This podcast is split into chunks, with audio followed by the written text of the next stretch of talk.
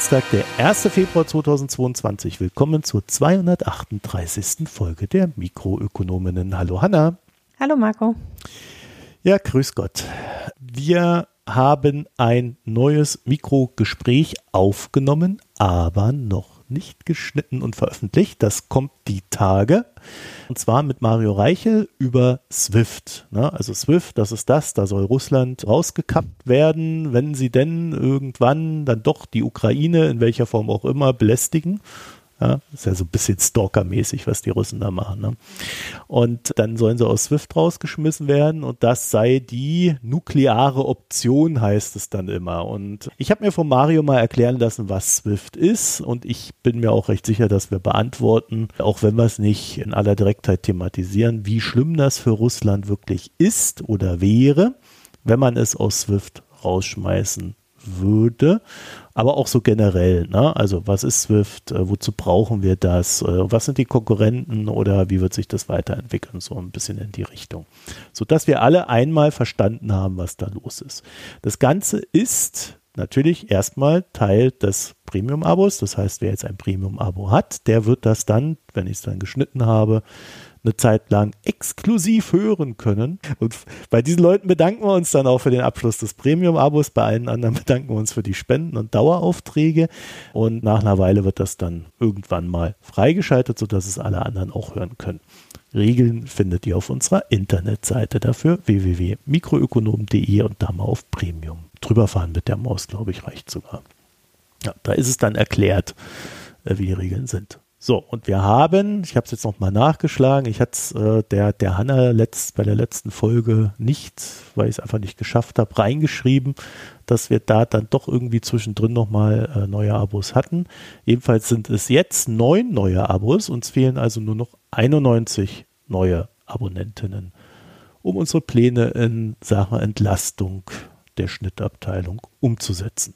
Wer dann dazu noch etwas anzumerken hat, also zu unseren Themen wie auch äh, generell, der schickt uns eine E-Mail mh.mikroökonomen.de und ihr findet uns auf Twitter und Reddit als Mikroökonomen mit UE. Worüber sprechen wir denn heute nicht, Hanna? Über Gerhard Schröder. Aber wir lachen über ihn. Immerhin noch. Also also vielleicht fangen wir so an. Ich habe sehr viel Lob gekriegt für die Ukraine-Folge letztes Mal. Da habe ich mich sehr darüber gefreut. Da haben wir ja über den ganzen Komplex mit Russland ein bisschen gesprochen und über Nord Stream 2. Da hat sich jetzt ja noch so ein bisschen unschöne Geschichte rund um die SPD entfaltet, sagen wir mal, in der letzten Woche. Und da verlinken wir mal einen Artikel auf der Online, der das so ein bisschen aufdröselt, was da insbesondere Persona, Manuela Schwesig und äh, Mecklenburg-Vorpommernsche Klimastiftung mit Nord Stream 2 für Verwicklungen gab. Und dann kann der geneigte Hörer, die geneigte Hörerin äh, sich da noch weiter über Gerhard Schröder und Russland informieren, wenn sie möchten. Aber wir sprechen heute nicht weiter darüber. Ja. Ja. Du hast aber ja, man braucht auch nur deinen Twitter-Feed der letzten paar Tage gelesen, dann hat man auch alles raus. ja, ich bin da auch gerade irgendwie. Wir werden zum Spaß für dieses Thema dann auch noch einen zweiten Link beisteuern. Wer mal Gerhard Schröder an seiner vollen Pracht erleben möchte, der guckt oh. mal auf dem Instagram-Account seiner Frau vorbei. Boah. Marco. ja. Ja, ich meine, wir alle sind, was wir tun. Auch Gerd. Naja, äh, äh, äh, kommen wir zu unserem ersten Thema. Ich meine, ähm, äh, es gibt ja, äh, wenn wir schon über Gerhard Schröder gesprochen, ach nee, wir haben eine Kurzmeldung, mein Gott. Äh, kommen wir erst genau. zur Kurzmeldung. Stopp der KfW-Förderung für Energiehäuser.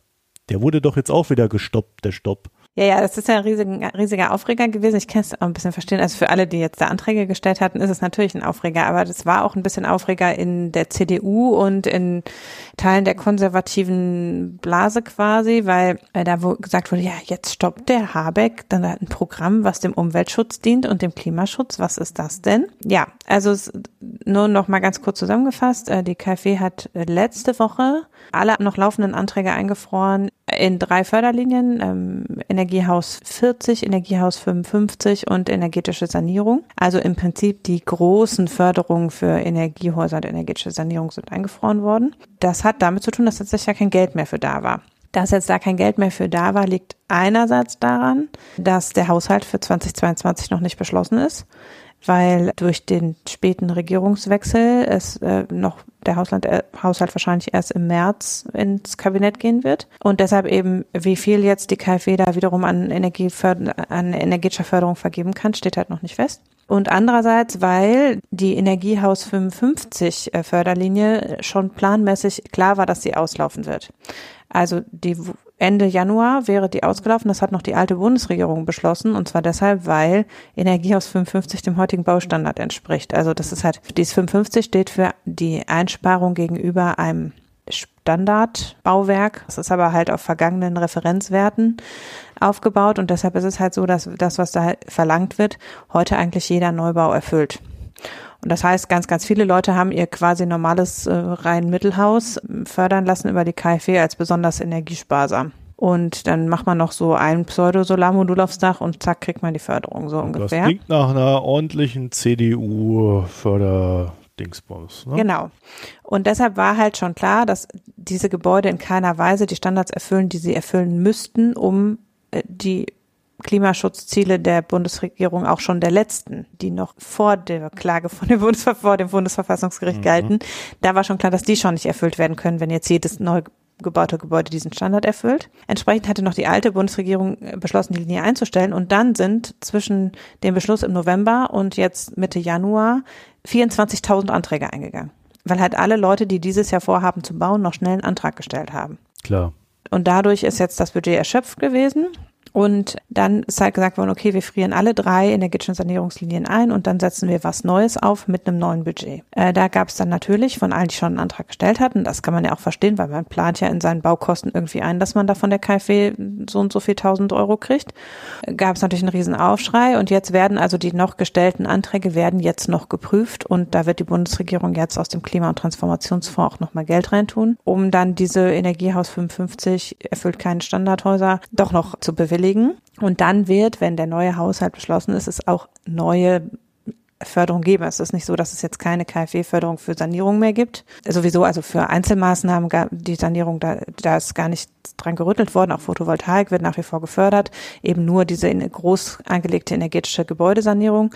Da wird es eben ein neues Programm geben, was nur eben die moderneren, also mindestens Energiehaus 45 ist das dann, äh, betrifft. Die werden neu aufgesetzt werden. Und zwar eben so ambitioniert, das hat Habeck jetzt gesagt, so ambitioniert, wie es im Koalitionsvertrag vorgesehen ist. Also mit dem Standard, der im Koalitionsvertrag vorgesehen ist, äh, der wird eben dann auch weiter förderfähig sein. Aber da werden dann halt eine Reihe von Leuten, die vielleicht jetzt noch vorhatten, äh, dann noch reinzurutschen, dann nicht reinrutschen können natürlich.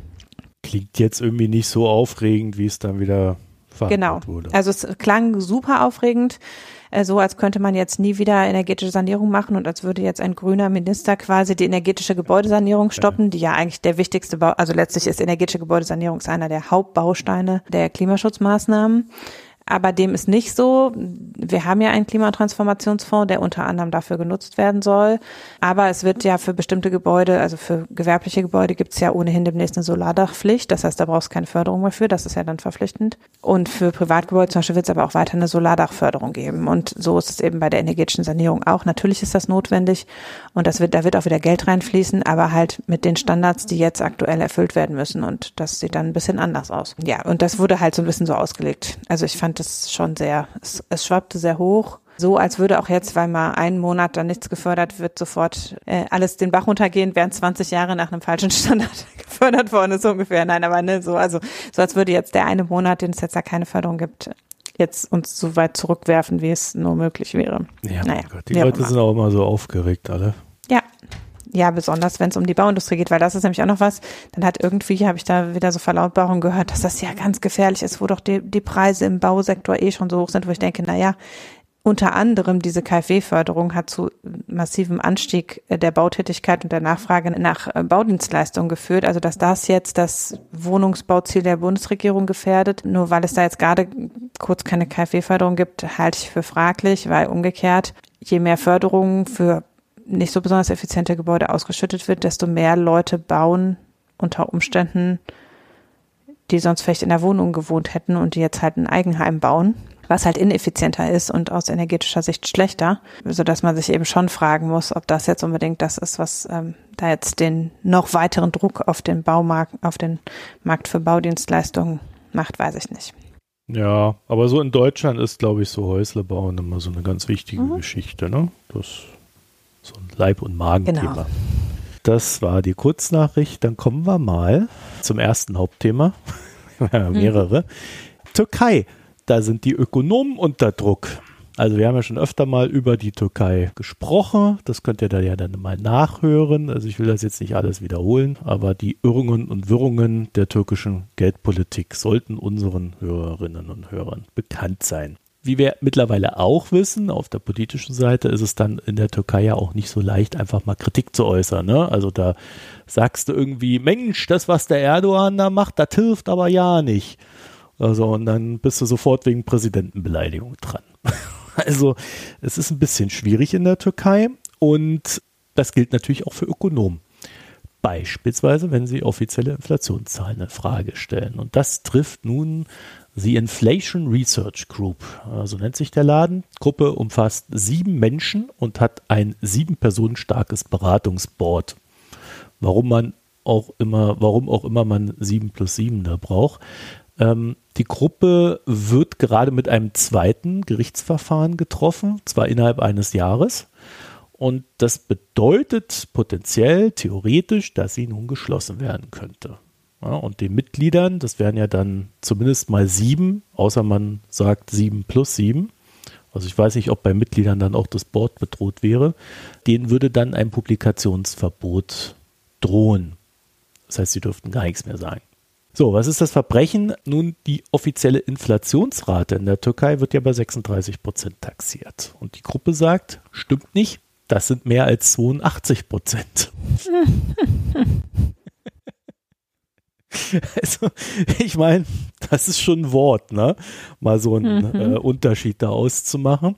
So, wie kommt man auf so einen gewaltigen Unterschied? Äh, die Gruppe nimmt beispielsweise die 30 verschiedene Milchsorten in ihre Statistik auf, während Turkstadt, also die offizielle Behörde, sich ein paar wenige Milchsorten raussucht. Böse Zungen würden behaupten, eben die, die am wenigsten zur Inflation beitragen. Wahrscheinlich die ohnehin schon teuren Milchsorten. Klammer auf, das wissen wir natürlich nicht ganz genau. Ich habe da nämlich jetzt auch nicht reingeguckt, welche Milchsorten von wem da irgendwie reingenommen werden. Das alles ist insofern gewichtig, als dass die Gruppe halt auch sagt, was wir machen, also unsere Inflationsberechnung, die funktioniert nach internationalen Standards. Und damit unterstellt man Tuxtat eben auch, dass man nicht nach internationalen Standards agiert. Kampf um die Deutungshoheit ebenso wie um die Wahrheit. Und weil ja alles noch nicht absurd genug ist, kommt dann halt Erdogan daher und hat dann auch noch eine Meinung dazu. Der hat nämlich jetzt den Chef der Statistikbehörde entlassen, den von Turkstadt.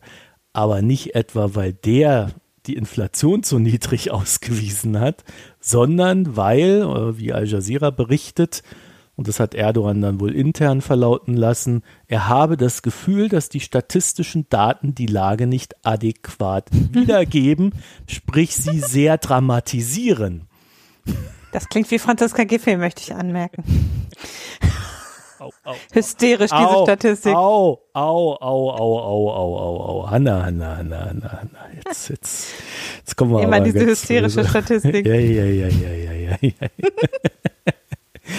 Das Ergebnis des Ganzen ist dann natürlich wie üblich, ne? Jetzt weiß jeder, okay, die Daten, also egal wie man es dreht und wendet. Spätestens jetzt, wo, wo Erdogan den Chef da rausgehauen hat und einen neuen berufen hat, den er mehr mag, wird niemand mehr diesen Daten trauen, die die Behörde raushaut, selbst wenn die richtig berechnet worden sein sollten. Also das ist jetzt einfach erledigt, das Thema. Würde auch behaupten, dass die Aktion von Erdogan dann auch eher darauf hindeutet, dass die kritischen Ökonomen einen validen Punkt haben. Naja, wie es halt immer so ist, hat Erdogan nicht einfach nur irgendwas getan, sondern er hat dann nochmal nachgelegt mit dem üblichen Kram, nämlich, dass die Zinsen weiter fallen werden und in der Folge wird dann auch die Inflation sinken. Das heißt, es geht fröhlich weiter in der Türkei mit dem, was er da so treibt. Da ist kein Einsehen in Sicht. Und was ich an der Stelle nicht auf dem Schirm hatte, was aber halt so ein, so ein Side-Effekt des Ganzen ist. In der türkischen Besatzungszone in Syrien wird mit türkischer Lira gezahlt. ich weiß jetzt nicht, ob man das offiziell türkische Besatzungszone nennt, aber ähm, ne, also diese Pufferzone, die die Türken sich da eingerichtet haben. So jedenfalls wird da mit türkischer Lira bezahlt und in dieser Zone sind ja ein Haufen Flüchtlinge. Das, damit will man dafür sorgen, dass die Flüchtlinge nicht in die Türkei reinkommen, sondern dann da in Syrien verbleiben. So, und durch den äh, Verfall der türkischen Lira ist es halt für die dort lebenden Menschen, also diese Flüchtlinge, wie auch die, die dort leben, sehr schwer geworden, wenn nicht gar unmöglich, so den alltäglichen Bedarf an allem zu decken. Also es ist einfach nicht mehr genug Geld da, da wo es vorher ohnehin schon extrem knapp war. Und jetzt kam raus oder jetzt äh, gibt es dort einen Wintereinbruch in der Region und jetzt äh, hört man dann dazu gleich wieder mal, dass die internationalen Sponsoren dem Flüchtlingswerk mal wieder nicht ausreichend Geld gegeben haben, also auch kein Geld für die Menschen da ist, denen auch wieder nicht geholfen werden kann. Und wann hatten wir das zuletzt schon mal? 2015, bevor sich da ganze Flüchtlingsströme in Bewegung gesetzt haben und gegen Europa zu wandern. Das wird der Erdogan natürlich diesmal verhindern, weil wir ihn bezahlen. Aber das heißt ja nicht, dass das nicht ein Problem ist. Wie gesagt, da gibt es jetzt einen Wintereinbruch in der Region. Das ist sehr ungewöhnlich. Also ich kann sagen, ich war jetzt letzte Woche in Kairo. Das war da so kalt, wie es wohl noch nie war. Äh, zumindest seit die meisten dort denken können. Hat auch gleich geregnet, was auch sehr ungewöhnlich ist. Also es ist ein ungewöhnlich starker Winter, der dann auch Syrien trifft. Im Libanon siehst du Schnee, im Irak siehst du Schnee. Syrien siehst du Schnee und da, wo die einen halt feiern mit ihren Schlitten, äh, dann haben die anderen halt so Zelte, die irgendwie aus Plastikplanen bestehen und Holzstöcken und ein paar Steinen, die das Ganze halten am Boden. Und wenn dann halt noch der Schnee oben drauf kommt, dann kracht halt so ein Zelt zusammen. Abgesehen davon, dass die Leute natürlich auch überhaupt keine ausreichende Winterkleidung oder ähnliches haben was macht man normalerweise in solchen Gegenden, wenn da, also wenn, wenn das jetzt nicht unbedingt ein Flüchtlingslager ist, sondern äh, Libanon oder Kairo oder sonst noch was? Naja, da nimmst du so eine Tonne und haust da ein paar Holzscheite da rein, zündest die an und fackelst die ab. Das machst du draußen. Die Flüchtlinge müssen dann auch Plastik verheizen und so ein Kram. In etwas äh, ja, zivilisierteren Gefilden, also wo Häuser stehen und noch nicht alles zerbombt ist, äh, da nimmt man dann diese Klimageräte und pustet dann dagegen an oder kauft sich so ein paar Elektroheizungen. Die haben dann so eine Strahlkraft von 20 Zentimeter oder so, weil dann verflüchtigt sich das Ganze. Ja, also da kommen dann so ein paar Probleme noch auf uns zu, die jetzt erstmal nur diese Menschen treffen, direkt, aber das Ganze bedeutet natürlich auch, dass da schon wieder die nächste Umweltsauerei so am, am Horizont erscheint, weil diese Kälte soll jetzt häufiger in diese Regionen kommen wegen Klimawandel. Mhm. Wir kommen gleich nochmal zur Türkei, aber in dem Sinne jetzt erstmal zum Jahreswirtschaftsbericht mit Robert Habeck. Dr. Jetzt Robert ein bisschen Habeck. Hart. Ja, es ist mir heute bei der Recherche dazu aufgefallen, dass Robert Habeck neuerdings überall mit Doktortitel geführt wird, äh, was jetzt, also es scheint das seit der Minister, also ich habe das vorher im Wahlkampf oder so nicht so wahrgenommen, aber das nur am Rande. Wir wollen jetzt hier auch gar nicht äh, in die Details einsteigen, die wir eben noch kurz auf Wikipedia nachgelesen haben. Da wird da bestimmt ähm, einer sofort äh, die Dissertation sich doch durchgucken, oder? Ich habe ja das auch letzte Mal, glaube ich, versprochen, dass ich mit, also nein, vorletztes Mal, als wir über das Klima- und Wirtschaftsministerium gesprochen haben, habe ich ja gesagt, der Jahreswirtschaftsbericht erscheint bald und dann äh, schaue ich mir den mal an, weil angekündigt war ja schon, dass er etwas anders sein würde als bisher. Jetzt ist es so, dass zwischen dieser Ankündigung der tatsächlichen Veröffentlichung mit dem Bericht noch Dinge passiert sind, weswegen er nicht ganz so dramatisch anders ist. Also es ist schon anders, aber er ist nicht ganz so dramatisch, wie es offenbar vorher war. Aber nichtsdestotrotz, also äh, Robert Habeck hat äh, vor fünf Tagen den Jahreswirtschaftsbericht der Bundesregierung vorgelegt, der immer im Januar erscheint und im Wesentlichen, das hat er in seiner Rede auch gesagt, eben auf dem Sachverständigenratsgutachten schon maßgeblich aufbaut und die Bundesregierung macht nicht viel eigene Prognose eben über die Prognosen des Sachverständigenrates hinaus, sondern das, was an Wirtschaftsprognosen da drin steht, ist alles jetzt keine Überraschung. Das ist auch in den vergangenen Jahren nie so gewesen. Im Wesentlichen äh, wird noch ein bisschen korrigiert mit dem zusätzlichen Wissen von zwei weiteren Monaten und das ist es aber eben auch. Also das, was, was jetzt da an tatsächlich harten Fakten zur Wirtschaft drinsteht, es unterscheidet sich nicht wesentlich von dem, was wir eben schon bei Sachverständigenratsgutachten besprochen haben. Sie rechnen mit einer weiteren wirtschaftlichen Erholung, also einer Wachstumsprognose für das nächste Jahr von 3,6 Prozent. Das ist leicht korrigiert gegenüber der ursprünglichen Prognose von 4,1 Prozent Ende letzten Jahres, also der Herbstprognose. Das liegt daran, dass wir die Pandemie halt immer noch nicht im Griff haben und jetzt da nochmal einige Maßnahmen im Haushalt auch verlängert werden mussten, die eben zur Entlastung der Wirtschaft beitragen. Aber im Jahr 2022 wird doch insgesamt mit Wachstum von 3,6 Prozent im Moment gerechnet und für 2023 dann 2,3 Prozent, was immer noch etwas oberhalb des langfristigen Mittels liegt, also auch noch so ein leichter Erholungseffekt, aber dann eben wieder fast im im langfristigen Mittelwert für Deutschland. Sie sagen, es wird im ersten Quartal noch gebremst sein. Auch das ist jetzt keine große Überraschung, wenn man sich die Inzidenzen und die Arbeitsfäh durchschnittliche Arbeitsfähigkeit der Bevölkerung gerade so anguckt. Es ist nicht so verwunderlich. Im Bericht steht durch die einschränkenden Maßnahmen. Ich würde sagen, durch den Krankenstand in erster Linie. Einfach jetzt im ersten Quartal die Wirtschaft noch langsam ist. Danach soll es aber laut Prognose bergauf gehen und eben ab dem zweiten Quartal diesen Jahres würde sozusagen das Vorkrisenniveau wieder erreicht, was die Produktion und das Investitionsklima anbelangt. Das ist die Prognose. Dann ist natürlich auch was zur Inflationsprognose. Darüber ist ja auch in den letzten Tagen viel gesprochen worden. Die Inflationsprognose liegt bei 3,3 Prozent. Das ist weniger als das letzte Quartal 2021, aber doch immer noch deutlich oberhalb des Inflationsziels der Europäischen Zentralbank. Das wird, sagt die Bundesregierung, für 2023 äh, würde man die zwei Prozent wieder erreichen. Und sie führen eben an, und das ist ganz interessant, die Inflation ist hauptsächlich auf Energie und Lebensmittel zurückzuführen. Auch das ist jetzt keine Überraschung. Das haben eben auch viele, also Sebastian Dolin hat ja auch äh, hinlänglich erklärt, dass wir eben in der Kerninflation gar nicht so krass viel passiert, sondern es eben hauptsächlich bei Energie und Lebensmitteln gerade hoch ist. Aber, und das steht im Jahreswirtschaftsbericht, und das deutet schon so ein bisschen die Richtung an, in die der ganze Bericht geht. Man muss eben bedenken, Energie und Lebensmittel sind für Haushalte mit unterdurchschnittlichem Einkommen besonders wichtige Faktoren im Konsum und machen einen Großteil neben Miete der konsumtiven Ausgaben aus. Das heißt, die Inflation per se muss nicht als ein besorgniserregendes Faktum wahrgenommen werden. Das steht eben im Bericht auch relativ klar drin. Aber sie belastet nicht unbedingt die Unternehmen, sondern eben vor allen Dingen die ärmeren Leute besonders stark.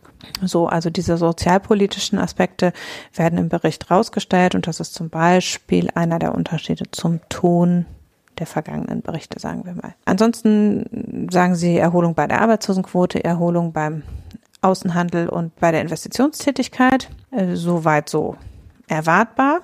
In seiner Rede hat Robert Habeck gesagt, man müsse aber schon nach wie vor unterstellen, dass die Investitionsdecke, so sagt er, eher dünn wäre, also dass eben jetzt über die Pandemie doch einiges an Investitionskapazitäten am Ende verloren gegangen ist und deshalb man damit rechnet, dass noch längere Zeit auch ähm, staatlich die Investitionen unterstützt werden müssen. Und das vor dem Hintergrund, und das hat er eben auch unterstrichen, dass wir einen massiven Investitionsstau haben und vor großen Herausforderungen stehen in der ökologischen Transformation, die erheblich erhebliche Investitionen erfordern werden. Also es ist so ein Konglomerat aus, wir haben in, der, in den vergangenen 10 bis 15 Jahren deutlich zu wenig investiert, auch die öffentliche Hand. Die Autobahnbrücken der A45 sind da nur ein prominentes Beispiel. Und wir haben aber auch in der, in der Industrie eben einen großen Investitionsstau, der sich halt jetzt auch noch ein bisschen weiter angestaut hat durch die Pandemie. Also es ist eben nicht nur die pandemische Lage, die jetzt einige Investitionen nach hinten verschoben hat, sondern schon davor gab es einen gewissen Investitionsbedarf, der nicht gedeckt wurde weil Deutschland im europäischen Mittel eher unterdurchschnittlich investiert hat. Und das hat eben damit zu tun, dass wir jetzt doch einige Transformation leisten müssen, die auch schon vor fünf Jahren hätte geleistet werden müssen und die aber ein bisschen rausgeschoben worden ist. Und äh, viele Unternehmen sagen ja auch, wir sind gerne bereit, äh, in Zukunftstechnologie zu investieren, aber wir schaffen das nicht alleine. Und da stellt äh, das Wirtschaftsministerium eben in Aussicht, da also Investitionen anzuschieben, indem solche Fonds bereitgestellt werden für besonders risikoreiche Investitionen, die dann, ähm, das, da haben wir auch schon mal drüber gesprochen, ich glaube, anhand des Koalitionsvertrags, also Contracts, Carbon Contracts for Difference und Contracts for Difference als Investitionsmodelle über die Förderbanken, dass man eben für die Investitionen einen zinsfreien Kredit kriegt und dann aber die mit einem bestimmten Zeitverzug mit Zinsen zurückzahlt letztlich, so dass Steuerstundung kann auch sein, ne, besondere Abschreibemöglichkeiten oder so, äh, dass die Bundesregierung also quasi Geld heute gegen zukünftiges Geld tauscht. Und dann und das ist auch ein netter haushalterischer Trick, heute quasi Kredite vergibt und das dann zukünftig in den Klima- und Transformationsfonds zurückfließen kann, sodass dann da eben ein Zusatzhaushalt sozusagen entsteht über die Zeit im Klima- und Transformationsfonds. So ist es, glaube ich, angelegt. Und das soll eben den Anschub er sagt halt, 90 Prozent der Investitionstätigkeit kommen aus dem privaten Sektor, aber manchmal muss man es eben, wenn es risikobehaftet ist, ein bisschen anschieben. Da steht auch relativ viel im Bericht zu drin. Aber ansonsten da hat er auch in seiner Rede im Bundestag viel drüber gesprochen. Was er auch noch unterstrichen hat und was auch im Bericht rausgestellt wird, ist, dass wir eben nicht nur einen Investitionsstau haben, sondern auch in einen deutlichen Arbeits- und Fachkräftemangel reinlaufen. Das hat er auch im Bundestag sehr deutlich gesagt, dass er sagt, wir brauchen dringend qualifizierte Zuwanderung, aber auch Zuwanderung in den Dienstleistungsbereich, weil wir, äh, und er möchte eben, dass das ein Einbürgerungswesen möglichst schnell überarbeitet wird, damit das möglich ist, weil wir eben schon jetzt absehbar in den nächsten zehn Jahren in massiven Arbeitskräftemangel reinlaufen. Und das gerade zum gegenwärtigen Zeitpunkt eben schlecht ist. Ja, das, was wir jetzt noch als Erholung am Arbeitsmarkt interpretieren können und uns darüber freuen können, zeigt eigentlich schon auf, dass wir da eher in den Arbeitskräftemangel in vielen Branchen reinlaufen werden.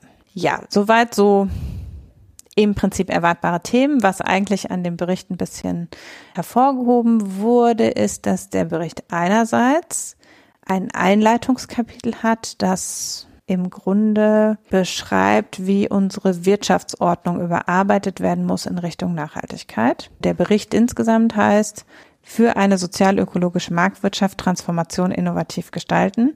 Ich glaube, er hieß ursprünglich anders. Moment. Ordnungsrahmen klimagerecht fortentwickeln hieß es zuerst.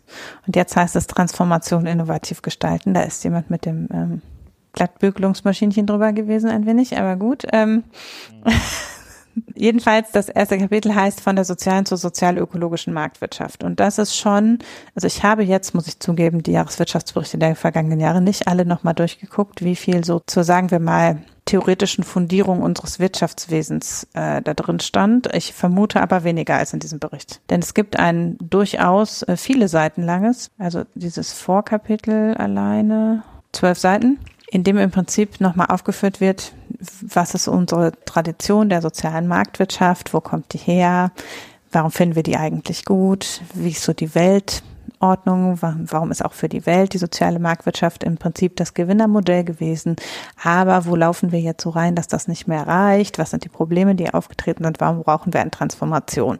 Das wird da alles schon ziemlich umfangreich nochmal erläutert. Also sowohl die Leistungen der sozialen Marktwirtschaft werden umfangreich gewürdigt, als auch wird eben äh, klargemacht, dass aber wir dringend eine Entkopplung des Wohlstands von den Treibhausgasemissionen brauchen. Und das ist halt natürlich der, der Kern. Wir brauchen eben nicht nur, das war ja so der erste Schritt sozusagen, wir haben den Kapitalismus quasi um die soziale Komponente ergänzt in der Nachkriegszeit äh, dann äh, jetzt geht es so, Schutz, den Schutz der globalen Umweltgüter quasi auch noch mit einzupreisen. Das, das ist sehr ausführlich dann nochmal beschrieben, sowohl lokal als auch eben weltweit um eben zu zeigen, wir müssen jetzt auf die Tube drücken und das Ganze auf neue Füße stellen, also unser Wirtschaftssystem auf neue Füße stellen.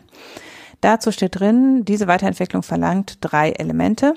Einerseits die Wirtschaftsordnung muss die Interessen künftiger Generationen systematisch und verlässlich berücksichtigen, also letztlich Nachhaltigkeit im wirtschaftlichen Sinne auch, also eben langfristige Tragfähigkeit öffentlicher Haushalte, grundsätzliche Schuldenregel, aber auch eben im Rahmen der Bundesklimaschutzgesetze eben auch die entsprechende ökologische Nachhaltigkeit mit berücksichtigen.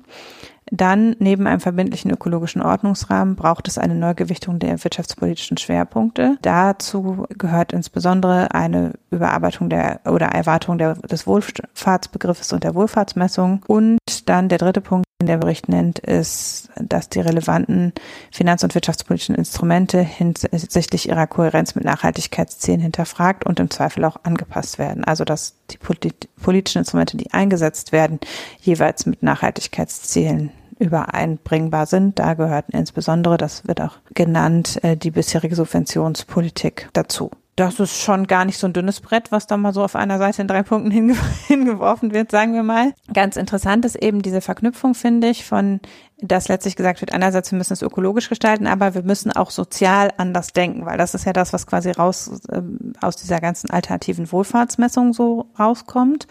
Und das ist der zweite Punkt, der an dem Gutachten oder äh, an dem Bericht durchaus anders ist als bisher. Der hat nämlich ein Kapitel, das sich explizit damit auseinandersetzt, wie Wohlfahrt gemessen werden soll. Das ist das äh, Kapitel G, Sonderkapitel Nachhaltiges und inklusives Wachstum, Dimensionen der, der Wohlfahrt. Und das fasst im Prinzip die Diskussion, die wir weltweit ja schon mit den Sustainable Development Goals eigentlich führen, dass eben Wohlfahrt nicht nur BIP-Wachstum ist. Das ist ja ein, also ich finde das null überraschend. Das ist nichts, was jetzt eine besonders transformative linke Idee wäre, sondern das ist ja eigentlich schon im ökonomischen Mainstream seit langer Zeit verankert, dass Wohlfahrt und BIP nicht das gleiche sind. Da haben wir schon drüber gesprochen in meiner allerersten Folge dieses Podcasts zum Beispiel. Und das war, weil es in Davos schon besprochen wurde. Jedenfalls haben wir ja mit den äh, Sustainable Development Goals weltweit eigentlich schon ein Kriterienraster, was deutlich weiter ist als nur BIP, um zu messen, was verstehen wir eigentlich unter Entwicklung. Und das ist ja letztlich auch, Entwicklung heißt auch Wohlfahrt generieren. Also es ist jetzt ja nicht so, dass das nur für Entwicklungsländer gilt, sondern dass es letztlich ein Kriterienraster ist, was insgesamt Anwendung finden sollte, um zu sagen, wann geht es eigentlich, und das ist ja was Wohlfahrt sein sollte, wann geht es den Leuten, die irgendwo wohnen, gut. Und das wird aber jetzt, also das wird so, also auch in vielen Artikeln, unter anderem in dem vom Deutschlandfunk, glaube ich, der, äh, den ich verlinkt habe, ja genau, es steht halt eine Idee aus linken Kreisen, linke Ökonomen würden das sagen. Ja. Mhm ne, und das wäre so ein, oder im, in dem Handelsblattartikel nicht verlinkt steht, das wäre so theoretisches Trockenschwimmen, also so ganz abgefahrene theoretische Ideen und das ist halt Quatsch. Also das ist überhaupt nichts, was wir nicht schon anwenden würden. So weltweit wenden wir solche Maße schon an. Aber es geht halt darum, jetzt auch ganz konkret Politikmaßnahmen an diesen Zielen auszurichten. Und das ist so der Unterschied, dass es eben hier gesagt wird, okay, wir berichten jetzt diese Maßzahlen alle mit und wir nehmen sie auf in unser Zielsystem. Also wir richten unsere, auch unsere Wirtschaftspolitik an diesem breiteren Zielraster aus. Und da sind Nachhaltigkeitsziele dabei, also Ziele im Bereich Umwelt- und Klimaschutz. Da sind aber auch natürlich Wachstum, Einkommen und Beschäftigung dabei. Da sind aber auch Bildung, Forschung, Innovation dabei und auch soziale Fragen und Fragen der öffentlichen Finanzen und Gleichwertigkeit von Lebensverhältnissen. Also es ist halt schon ein breiteres Spektrum, aber es ist jetzt auch nicht, ne, es ist auch nicht nur irgendwelche abgefahrenen Ökoziele oder so, sondern da sind äh, Gleichstellungsfaktoren. Also ich, klar, im Bereich Umwelt- und Klimaschutz ist eben der Anteil erneuerbarer Energien, die Siedlungs- und Verkehrsfläche, Luftschadstoffe, Nitrat im Grundwasser, ne, so Sachen, die eben offensichtlich den, die Lebensqualität mindern. Aber im Bereich Soziales zum Beispiel kommt eben der Gini-Koeffizient des Einkommens mit rein, aber auch Bildungsmobilität, also Bildungserfolg von Kindern aus nicht akademischen Elternhäusern, Häusern, Sterblichkeit nach Einkommensgruppen und zwischen Männern und Frauen unterschieden. Dann der Anteil der Kinder in Ganztagsbetreuung, der Altenquotient, die Zahl der sozialversicherungspflichtig Beschäftigten, also viele so weichere Sozialindikatoren am Ende. Ja, und dann eben auch wieder regionale Verteilung der Einkommen, Erreichbarkeit der Daseinsvorsorge, Wohnkostenindizes, also wirklich viele Sachen, die auch einfach ausmachen, wie Lebensqualität ist. Und das ist jetzt, also finde ich jetzt auch alles nicht, ähm, Frauen in Führungspositionen kommen zum Beispiel auch vor, also auch so eine Gender Pay Gap, so Sachen sind auch mit drin. Das sind alles Indikatoren, die wir halt aus dem internationalen, aus der internationalen Diskussion auch schon kennen. Darüber ist sehr mit so ein bisschen gerümpfter Nase und einem komischen Unterton berichtet worden, fand ich, dass das jetzt eben quasi, ja, was das denn soll, dass das in so einem Bericht drin steht. Und ich finde aber im Bericht steht drin, warum das ähm, damit berichtet wird, nämlich deshalb, weil wir nicht nur ökologische äh, Erweiterung, sondern auch sozial erweitern müssen und eben so ein breiteres Spektrum sehen müssen, um Nachhaltigkeit letztlich auch anders zu definieren. Ja, das, da räumt er jetzt mal so mit auf. Also es ist halt grundsätzlicher, glaube ich, als so ein klassischer Wirtschaftsbericht. Und da wird jetzt ja hereingedeutet, ja, das, das stößt aber an Grenzen und man würde jetzt auch sehen daran, dass dieser Bericht eben im Nachhinein nochmal nachgebessert wurde, dass er da ein bisschen vorgeprescht sei und mit sehr linken Ideen unterwegs wäre. Und jetzt hat man ihn aber wieder eingefangen, das Amt präge den Minister und nicht nur der Minister das Amt. Solche Töne hört man. Und ich finde das eine sehr herbeigedeutelte Kontroverse. Ich finde das alles sehr anstrengend. genau. Also ist halt, natürlich ist klar, also ich, im Grunde ist es ja so, er sagt eben nicht, ja, okay, ich mache jetzt hier Klimaschutz und Wirtschaft und irgendwie das geht so gegeneinander, sondern es ist halt, wie das tatsächlich miteinander gedacht werden kann, einerseits und andererseits auch, wie man das Ganze eben wirklich in eine zukunftsweisende neue Richtung bringen kann, die auch allen was bringt, weil es halt nicht darum geht, nur zu beschränken, zu sagen, wir müssen jetzt was einsparen, sondern zu gucken, wie können wir wirklich davon auch profitieren von dieser Transformation.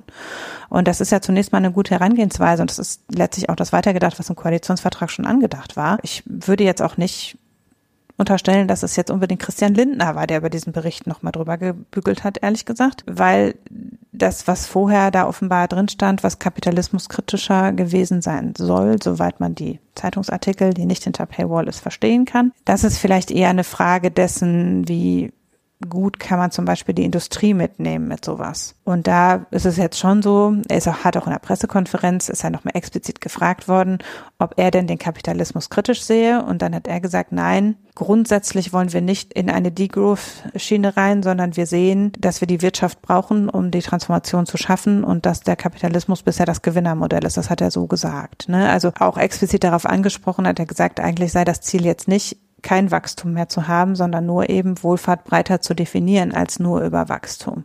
Ehrlich gesagt, auch da wieder, was wir schon in der Vergangenheit jetzt auch öfter mal hatten, klingt das Handelsblatt weniger kritisch als der Deutschlandfunk. Also quasi äh, die Feuilleton-Debatte ist etwas gestriger als die Debatte aus der Wirtschaft, würde ich sagen. Und das ist ja auch was, was sich jetzt schon durchzieht. Wie radikal das tatsächlich ist, weiß ich nicht. Also, dass, dass es so dargestellt wird, als sei es unglaublich radikal, das finde ich halt ein bisschen äh, so ein Skandal herbeigeschrieben, der nicht da ist. Weil so besonders radikale Ideen sind das jetzt nicht. Es ist halt nur, dass jemand mal, so wie an vielen Stellen, ne, das ist das, was ich vorletztes Mal schon dieses Jonas Scheible-Zitat, es wird halt jetzt aufgeholt, was 15 Jahre lang verschlafen worden ist, eben in diesem Fall auch, was eben die Ausrichtung von Wohlfahrt anbelangt. Und das wirkt jetzt wie ein riesiger Schritt, aber im Grunde ist es halt nur ein Minischritt gegenüber dem Stand, der eigentlich wissenschaftlich wie global schon lange klar war. Ne? Und wir haben einfach nur, wir waren halt jetzt mal zehn Jahre hinter der Zeit und jetzt machen wir halt mal den Schritt von zwölf Jahren in einem. Naja gut, aber daran zeigt sich ja vielleicht, warum das so ist. Ne? Also, dass wir halt eben dieses Problem haben, dass die Geister da in Deutschland doch noch ein paar Jahre hinterherhinken. Ich weiß nicht, das ist einfach, ich, man wird ja auch bräsig, wenn man nie gefordert wird. Also so ist es halt so ein, ja, wenn fünf Jahre lang Herr Altmaier da sitzt und immer nur das ewig Gleiche erzählt, dann ist es halt auch ein bisschen langweilig und jetzt ist halt mal wieder was los und dann kann man da auch viel drüber schreiben. Aber ähm, ja, also, dass jetzt da getitelt wird, das sei radikal und so, das halte ich für. Gaga. Ja, also ich habe das alles gelesen, habe gedacht, ja, okay, das wusste ich auch schon vor zehn Jahren. So, nur das ist halt nicht äh, nichts. Ja, du bist ja auch eine Linke, Hanna. Ja, aber ja? die Weltbank sagt das auch. Ja, äh, haben wir ja letzte Folge genau. gehört, dass die jetzt auch eher im linken Lager einzuordnen ist. Genau. da schließt sich der Kreis. Genau. Ne?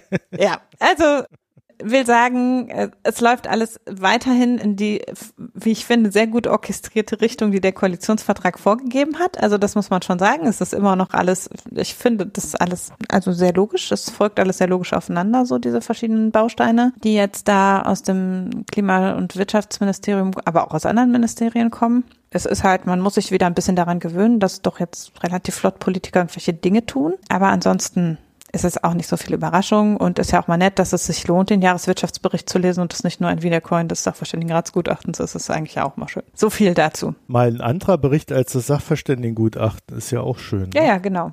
Also das. Äh, ja, jetzt wo du sagst, fällt mir das auch auf. dass da nochmal was Neues drinsteht und ähm, nicht nur 100 Seiten des Gleichen, finde ich eigentlich auch ganz nett. Und tatsächlich macht das, dass vorher niemandem aufgefallen ist, dass diese Indikatoren alle Sinn machen ja, ist vielleicht auch ein Presseproblem und kein Wirtschaftsproblem. Ja, äh, ja. Das sagen wir mal als Wirtschaftspodcast, den es unter anderem deswegen gibt, weil, weil, diverse Leute dieses Podcasts mit der deutschen Wirtschaftspresse nicht so ganz glücklich waren. Mhm. Naja, kommen wir mal zu Währungsswaps. Ne? Ihr kennt das ja, die Türkei, das ist ja hier mein Lieblingsthema geworden. Also ich bin jetzt quasi Türkei-Währungsexperte geworden. Ich habe ja schon angedeutet, dass wir die kulinale Aufteilung der Welt nochmal nachdiskutieren und deshalb.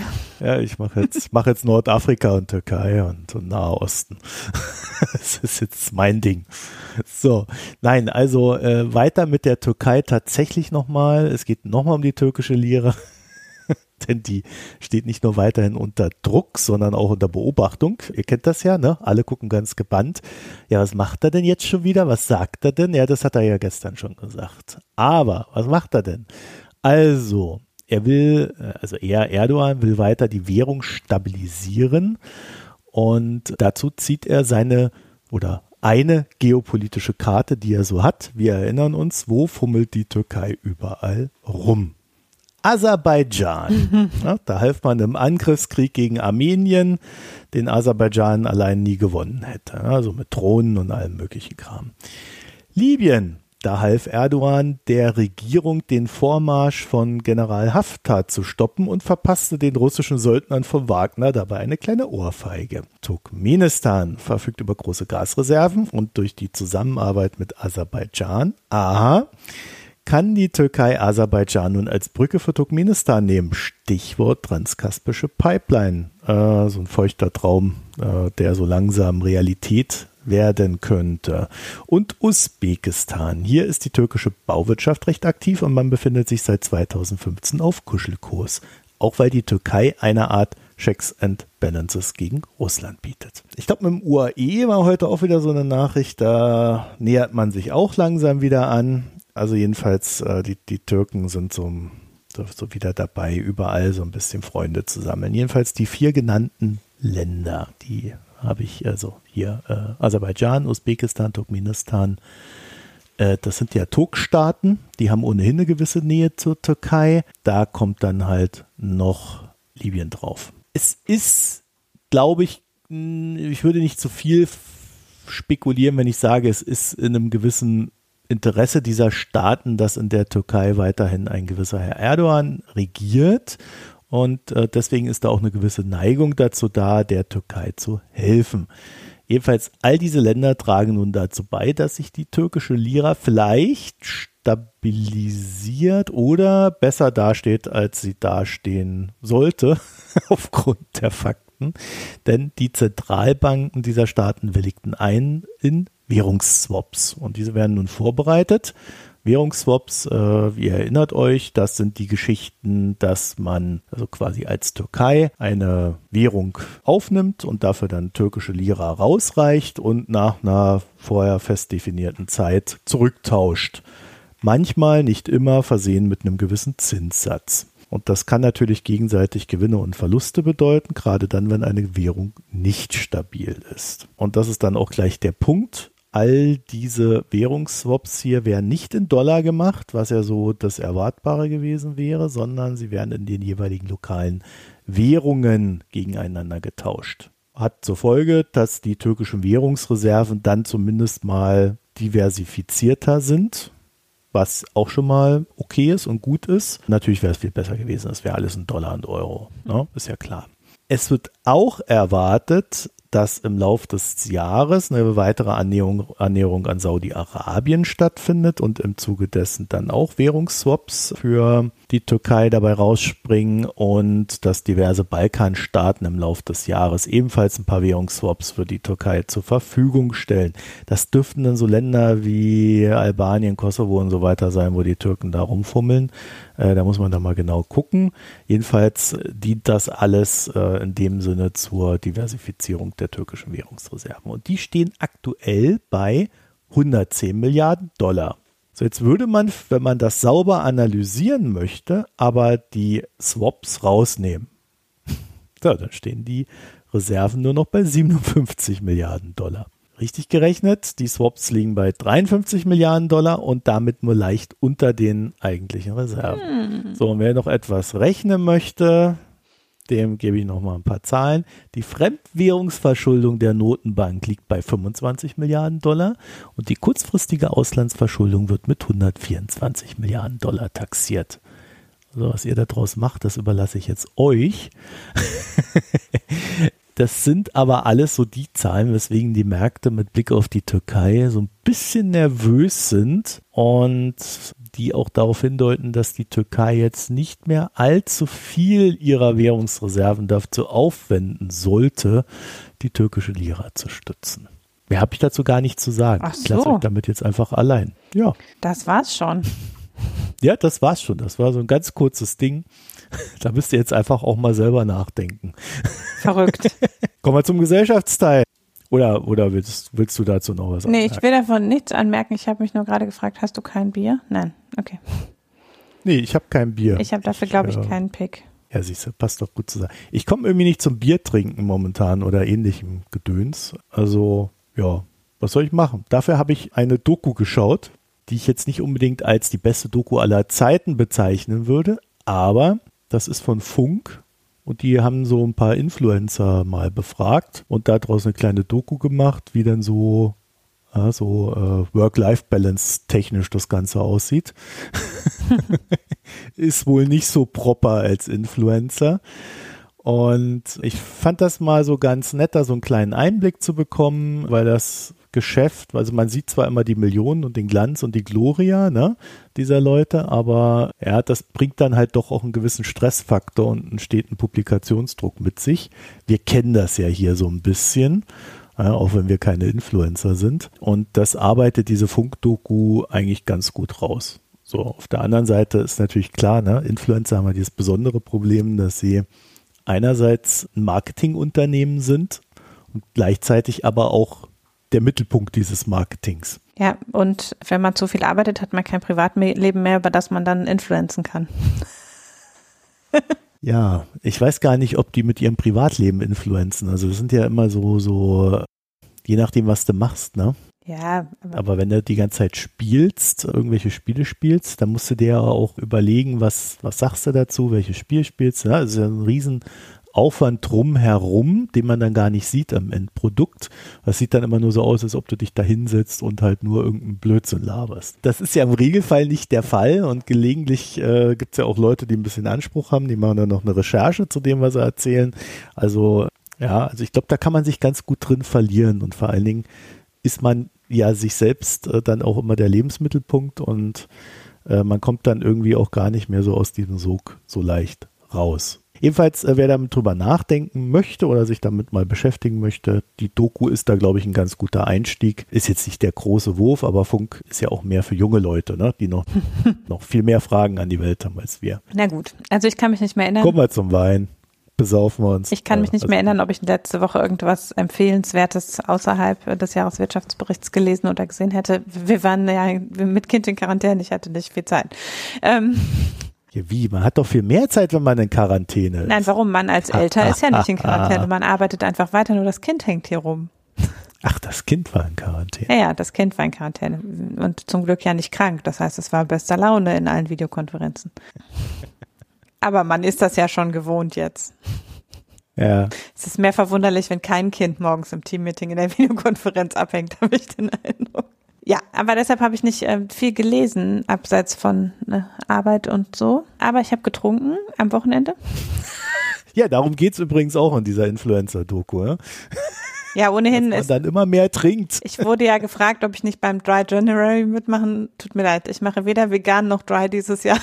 Das steckt nicht drin in meinen Ressourcen. Aber äh, ja, es geht noch. Ich habe ja letzte Woche schon wieder was Alkoholfreies empfohlen, also so schlimm ist es noch nicht. Aber ich habe diese Woche einen Hörerwein und zwar habe ich, ich glaube vorletztes Jahr, ein Paket mit sechs Flaschen rheinhessischem Wein bekommen von einem Hörer. Und davon habe ich auch die meisten schon hier besprochen. Zuletzt den Dornfelder, glaube ich, den ich äh, nicht so toll fand, was an Dornfelder liegt. Aber jetzt habe ich, obwohl der für den Dornfelder auch gut war, aber jetzt haben wir jedenfalls die letzte Flasche davon getrunken. Das ist der Excellence Rotwein Trocken, wiederum von Weingut Philipp Schnabel in Rheinhessen, von dem die anderen Weine auch waren. Die Mission war ja, mich davon zu überzeugen, dass es aus Rheinhessen guten Wein gibt und das ist auf jeden Fall gelungen, sagen wir mal so. Äh, ich fand die eigentlich alle sehr gut trinkbar. Ich hatte den Excellence länger da liegen, weil ich eben da endlich über dem Dornfelder nicht so ganz sicher war, ob der für mich vielleicht ein bisschen süß ist. So mit dem eher französisch und spanisch gewohnten Gaumen. War aber, also ich fand ihn wirklich ganz gut. Der ist schon jetzt weniger trocken. Also dafür, dass er 13 Prozent Alkohol hat, hat er ordentlich Restsüße, was man gar nicht so erwarten würde bei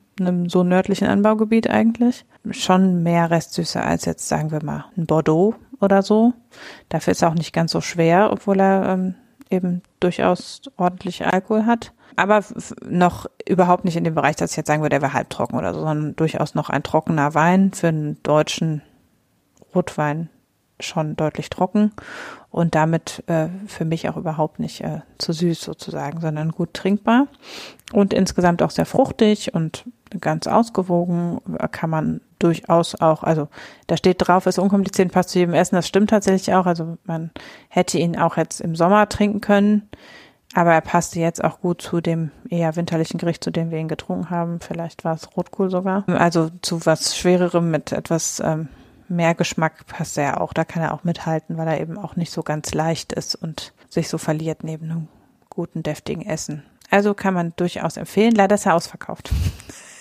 Also der Winzer an sich produziert ja weiterhin Wein und wird auch, ähm, da kann man schon, ähm, das war auch der 2016er Jahrgang, den ich hatte. Offenbar wird der Excellence nicht jedes Jahr hergestellt, weil er eben auch äh, vier Jahre im Eichenfass lagert, also eben ein bisschen komplizierter ist. Aber die haben durchaus noch in ihrem Online-Shop ausreichend viel Wein, dass man jetzt auch da auch jetzt guten Gewissens einen Rotwein trinken äh, kaufen kann und äh, ich, wie gesagt, alle Weine, die ich von dem Weingut hatte, habe ich ja empfohlen, glaube ich, außer den, ähm, ja, mit der Prämisse eben, dass Dornfelder nicht so meine Traube ist, aber er dafür auch gut war. Aber insbesondere auch den Merlot zum Beispiel kann man empfehlen.